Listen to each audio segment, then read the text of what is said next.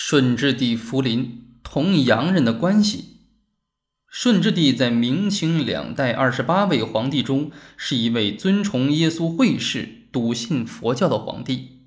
大体说来，顺治亲政后前七年受汤若望耶稣会士的影响较大些，后四年间受佛教和尚的势力影响较大些。顺治帝尊崇耶稣会士，是受汤若望的影响。汤若望。耶稣会士，德国人，明崇祯年间被征参与天文推算，设馆于现在的北京宣武门内南堂。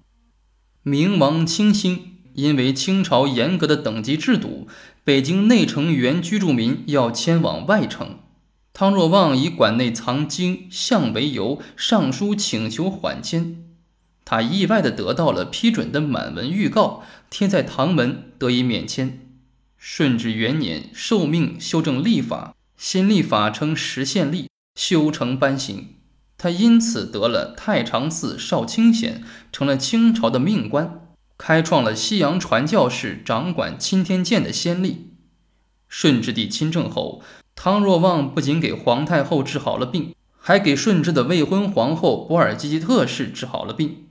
孝庄皇太后非常感谢他，请他参加顺治皇帝的大婚典礼。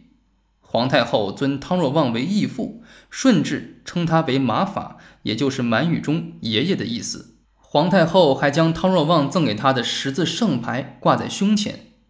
此后，顺治帝一方面向汤若望请教天文、历法、宗教等学问，另一方面向他请教治国之策。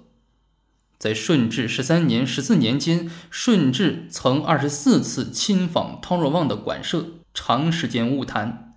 汤若望也没有辜负太后和皇帝的信任，读时政之得失，必手书以密陈，先后向顺治呈递了三百多件奏贴，陈述自己的建议和见解，其中许多谏言被顺治帝采纳。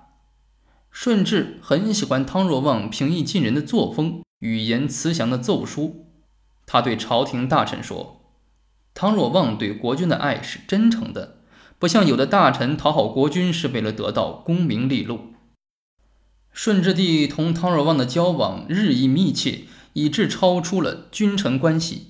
顺治帝允许汤若望随时进入内廷，他也常到宣武门内汤若望的住所探讨学问，参观书房，游览花园，共进便餐。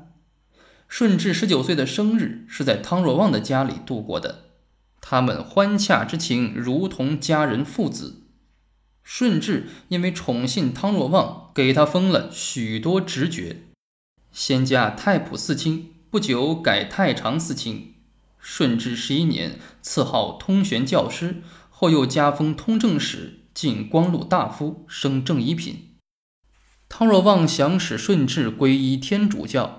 但因他已信佛教而没有受到洗礼。顺治帝病危时，屹立四君。顺治因皇子年龄太小，想立皇帝，而皇太后想立皇三子玄烨，征询汤若望的意见。汤若望以玄烨出过天花，可终生免疫的理由支持皇太后的意见。顺治帝便一言而定，玄烨继承皇位。史书说汤若望。直臣万世之大计，陈元先生评价说：“吾常为汤若望之于清世祖，犹未征之于唐太宗。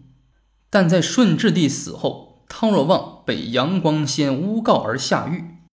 康熙帝亲政之后，给汤若望平反，因原封号通玄教师的玄字为康熙帝名讳，而改封为通威教师。”汤若望的墓在今北京市车公庄大街六号院内。